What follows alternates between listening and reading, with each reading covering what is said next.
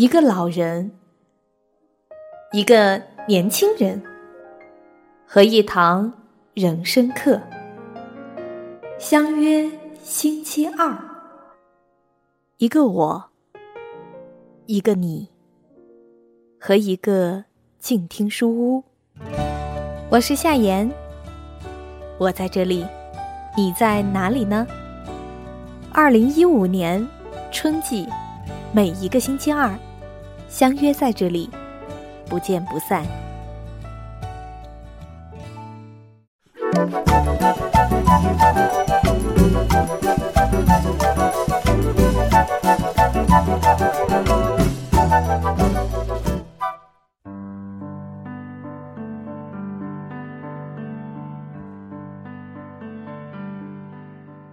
各位亲爱的朋友，大家好，欢迎你又来到了静听书屋，我是夏言。说好了每个星期二我们在这里不见不散。非常遗憾的是，上个星期我失约了。失约是因为在这个春天里，我的感冒一直让我无法再坐到话筒前和你一起相会在静听书屋。这样的遗憾来得措手不及。也让人有一点点的无奈。其实，我们的生活当中是不是也有很多这样的遗憾呢？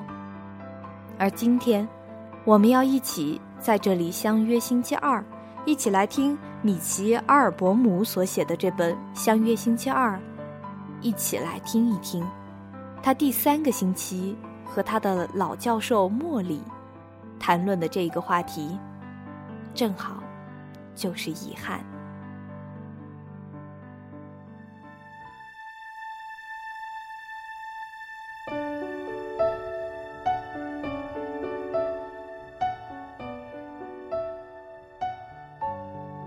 接下来的一个星期二，我同往常一样带了几袋食品：意大利玉米面食、土豆色拉、苹果馅饼，来到了茉莉家。我还带了一样东西，一只索尼录音机。我想记住我们的谈话。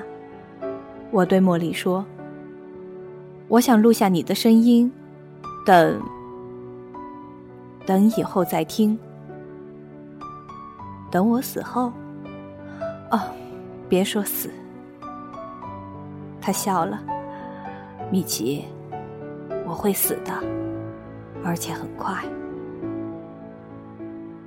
他打量着这台新机器，这么大。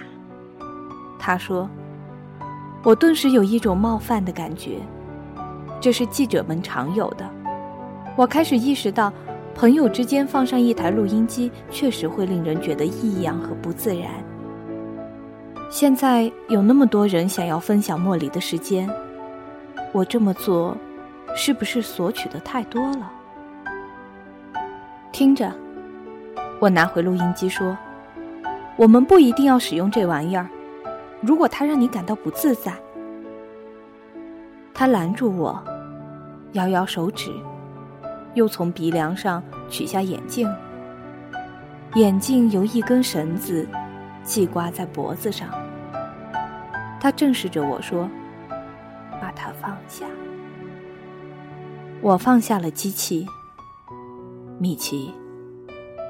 他接着说，语气柔和了一些。你不明白。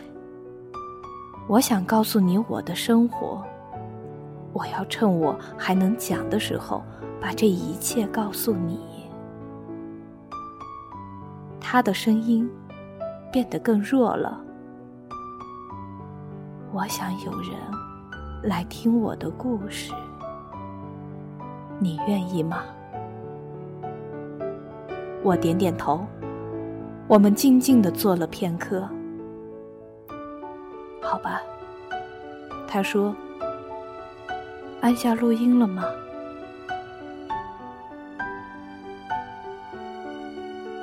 实情是，这台录音机不仅仅起着怀旧的作用。我即将失去茉莉，所有的人都将失去他，他的家庭，他的朋友，他以前的学生，他的同事和他十分有感情的时事讨论小组的伙伴，还有他从前的舞友，所有的人。我想，这些磁带或许能像照片或者影带那样，不失时机的再从死亡箱里窃取到一些东西。但我也越来越清楚的意识到，他的勇气、他的幽默、他的耐心和他的坦然，告诉了我，莫里看待人生的态度是和别人不一样的。那是一种更为健康的态度，更为明智的态度，而且，他即将离我们而去。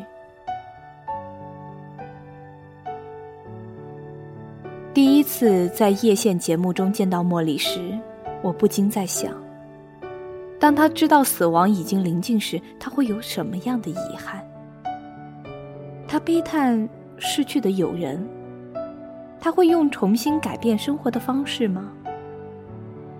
暗地里，我在想，要是我处在他的位置，我会不会满脑子都是苦涩的念头，抱憾即将失去的一切，抱憾没有吐露过的秘密？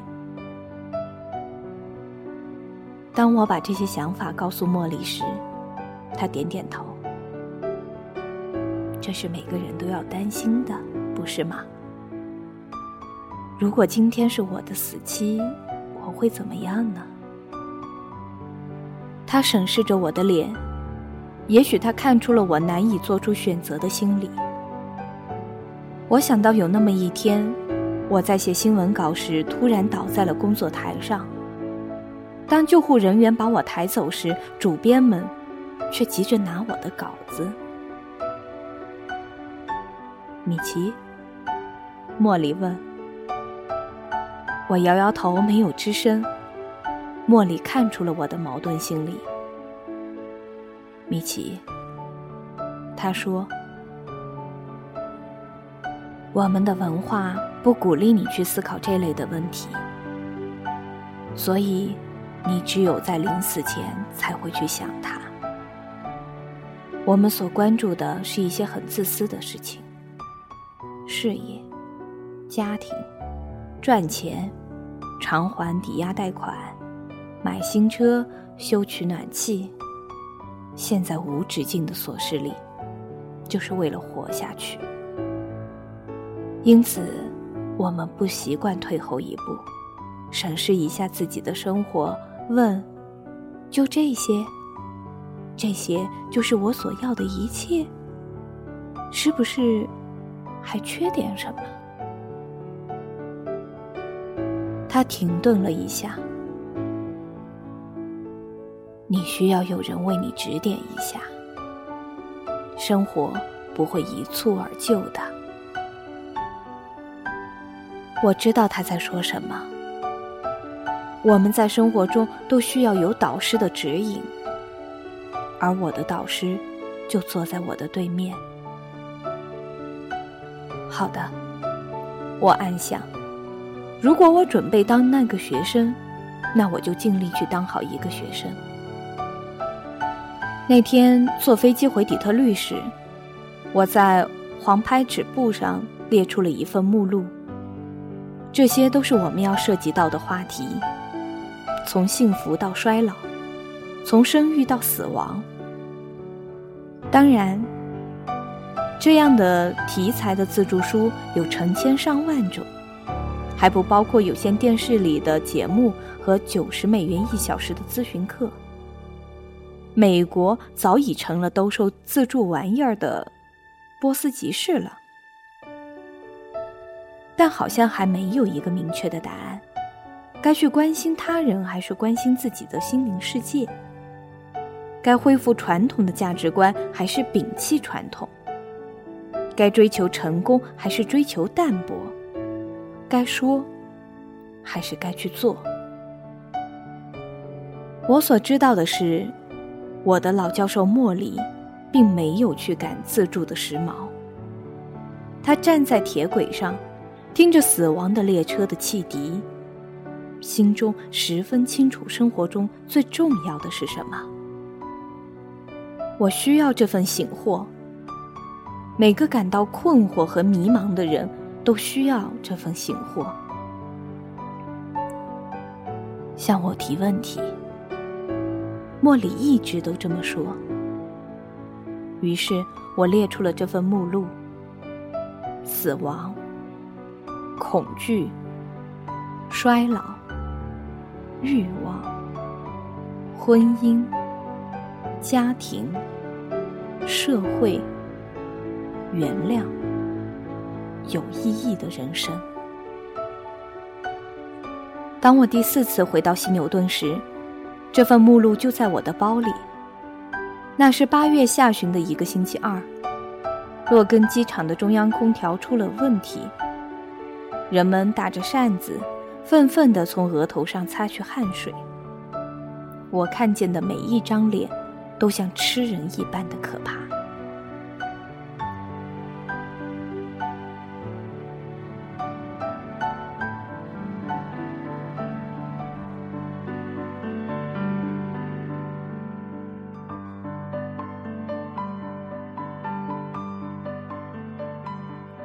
读完了这一段，他们的第三个星期二谈论遗憾，忽然觉得很容易产生共鸣的，就是那个我们曾经或许在某一天也会问过自己的：我们如果知道自己即将死去会怎么样？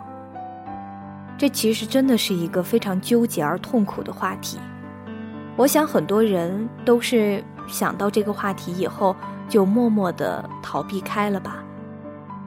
而茉莉，他逃不开，所以，他是这样来看待遗憾的。面对遗憾的时候，可能更清楚自己所需要的是什么。记得前一阵子心理学很风靡的时候，很多人都尝试来做这样一个话题，就是面对死亡。如果你即将死去，你会做一个什么样的选择？甚至有人会躺到棺材里去参加一场自己的葬礼，然后呢，来想想如果生命倒回去会是什么样子。这或许都是我们在试图找到自己内心的一种方式。这样来说，是不是遗憾反而变得更加的可贵？正因为我们会有遗憾，所以我们会去发现内心所需要的东西。这是一个多么深奥的话题呀！不妨我们也在这样的情形之下，静静的来想一想：我们要的是什么？我们失去的这些，是不是我们都不能接受？我们需要这样的醒惑吗？让自己清醒过来，不要落入那些庸庸碌碌的追逐琐碎的事情当中去。这是一个警醒。多么好的警醒啊！你现在正在收听的节目是静听书屋的《相约星期二》，这是一本由美国的米奇·阿尔伯姆所著的书。我是主播夏言。如果你也愿意和我们一起共赴这一场生命的约会，一起在二零一五年的春季的每一个星期二和我们相约在这里，那么欢迎你。一如既往的来聆听，当然，你也可以把你的感受告诉我。你可以通过新浪微博搜索“夏言之约”，夏是生如夏花的夏，言是一个女一个开，然后把你的感受告诉我。当然，也希望你可以通过微信的公众账号搜索“夏言之约”，来和我进行进一步的沟通。接下来。还是想要给你介绍一下《相约星期二》的这位教授，也就是莫里的成长经历，请允许我把这一切讲述给你听。教师追求的是永恒，他的影响也将永无止境。亨利·亚当斯。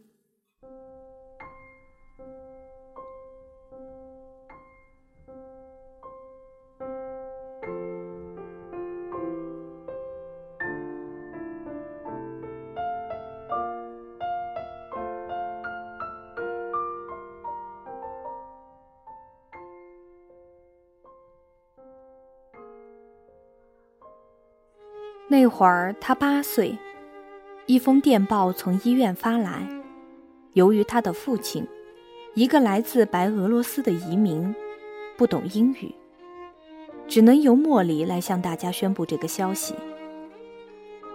他像站在班级前面的学生那样宣读了他母亲的死亡通知书。我们遗憾地通知您，他读道。葬礼的那天早上，莫里的亲友们从位于曼哈顿贫困的下东区的经济公寓楼的台阶上走下来。男人们穿着黑西服，女人们戴上了面纱。附近的孩子们正在去上学。当他们经过时，莫里低下了头。他不想让同学们看见他那个样子。他的一个姨妈，一个很壮实的女人，一把抓住莫里，嚎啕大哭：“没了母亲，你可怎么办呀？你将来会怎么样哦？”莫里失声痛哭起来。他的同学赶紧跑开了。葬礼上，莫里看着他们将土铲在母亲的坟上。他竭力回忆着母亲在世时家庭所拥有的那份温馨。他患病前一直经营着一家糖果店，患病后大部分时间都是在那儿度过的，不是躺着，就是坐着，显得十分虚弱。有时他会大声唤儿子给他拿药。在街上玩棍球的小茉莉常常装作没听见。他相信，只要他置之不理，疾病就会驱走的。你还能让一个孩子如何去面对死亡呢？莫里的父亲，人人都叫他查理，是为了逃避兵役而来到美国的。他干的是皮毛业，但时常要失业。他没受过什么教育，不会说英语，所以一直很贫穷。家里大部分时间是靠救济度日的。他们的住房就在糖果店的后面，既黑又窄，令人十分压抑。他们没有一件奢侈品，没有汽车。为了挣钱，莫里和他的弟弟戴维。有时去替别人擦洗门廊的石阶，以换取一个五美分的硬币。他们的母亲死后，兄弟俩被送到了康涅狄克州森林里的一家小旅馆。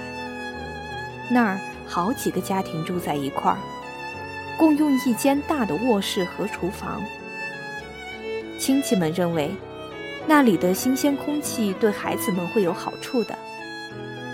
莫里和戴维从没见过这么大的绿色世界。他们在野外尽情的玩耍。一天吃过晚饭，他们外出散步时，天下起了雨。他们没有回家，而在雨里折腾了几个小时。第二天早上，莫里醒来后一咕噜爬了起来。快，他对弟弟说：“起床。”我起不来，你说什么？戴维显得很害怕。我不能动了。他得了小儿麻痹症。当然，淋雨并不是得病的原因。但莫里这个年龄的孩子是不会知道的。有很长一段时间，看着弟弟去一个专门的诊所治疗。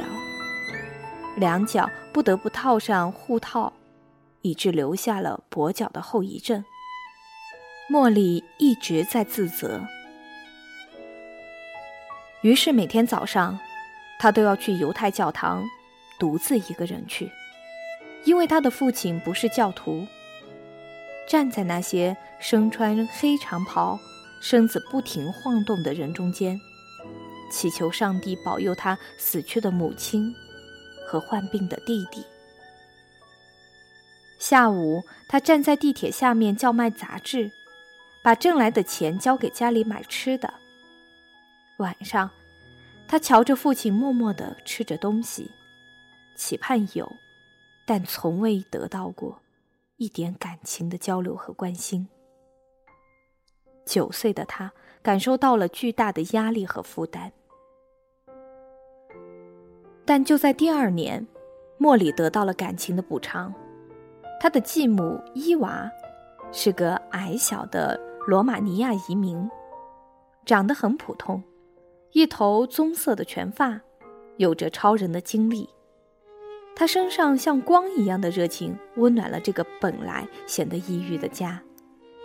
当她新嫁的丈夫沉默不语时，她会滔滔不绝。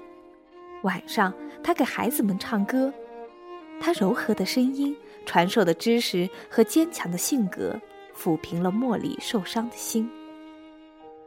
他弟弟带着护套从诊所回来以后，他俩同睡在厨房的一张折叠床上。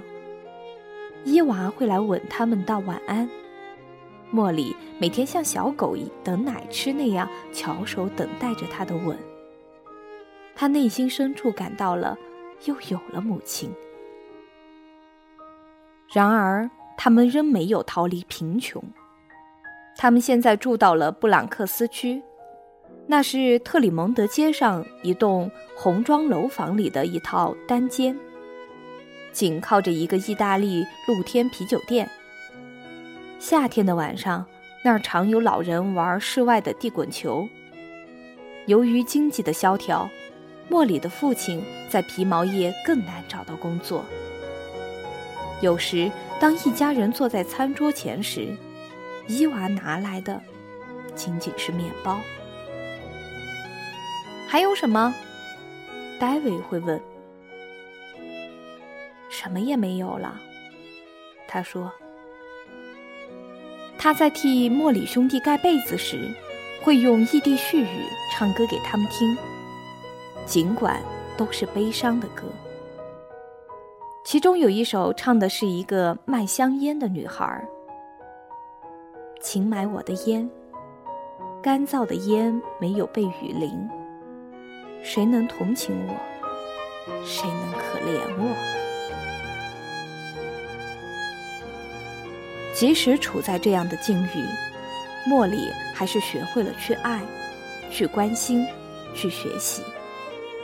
伊娃要求他在学校成绩优秀，他把受教育视作脱离贫困的唯一解药。他自己也在上夜校提高英语水平。莫里在他的怀抱里养成了对学习的热爱。晚上。他在厨房餐桌上的那盏台灯下学习。早上，他就去犹太教堂为他母亲求主眷恋，为死者做祷告。但令人费解的是，他的父亲从不让他提起死去的母亲。查理希望幼小的戴维把伊娃当作亲生的母亲，这对莫里来说是个沉重的精神负担。许多年里，母亲留给莫里的唯一信物，就是那封宣告他死亡的电报。他收到电报的当天，就把它藏了起来。他将把它珍藏一生。莫里十几岁时，他父亲把他带到了他工作的一家皮毛厂，那还是大萧条时期。父亲想让莫里找一份工作，他一走进工厂，那厂房的围墙就让他感到窒息。厂房既黑又热，窗户上布满了垃圾，齐放在一起的机器发出犹如滚滚车轮的轰鸣声，毛絮到处飞扬，使空气变得污浊不堪。工人们佝偻着身子，用针。缝制着皮毛，老板在过道里巡视吆喝，不停地催促他们干些快些。莫里站在父亲的身边，害怕的要命，希望老板别对他也大喊大叫。午饭休息时，父亲把莫里带到了老板那儿，将他往前一推，问是否有活可以给他的儿子干。可成年人的工作都没有办法保证，没人愿意放弃手里的饭碗。对莫里来说，这是一个福音，他恨那个地方。他又起了一个誓，这誓言一直保持到他生命的终结。他永远不去做从事剥削他人的工作。他不允许自己去赚别人的血汗钱。你将来准备做什么？伊娃问他：“我不知道。”他说：“他把学法律排除在外，因为他不喜欢律师；他把学医也排除在外，因为他害怕看见血。”你准备做什么？我这位最优秀的教授，由于他的缺陷，而当了一名教师。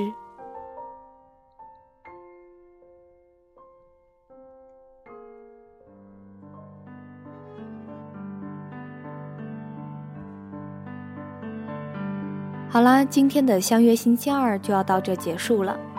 下一个星期二，在静听书屋，我们不见不散。当然，也希望你把你对人生的感受，或者我们对于节目的一些体会呀，甚至于喜欢或者是不喜欢我的这期节目，都可以来告诉我。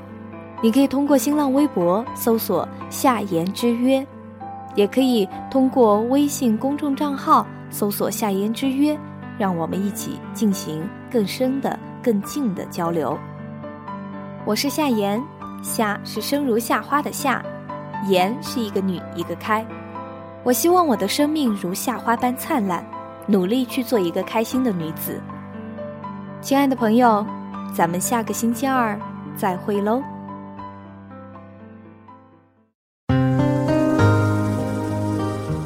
本节目由静听有声工作室荣誉出品，安静聆听，让心宁静，静听有声，聆听内心的声音。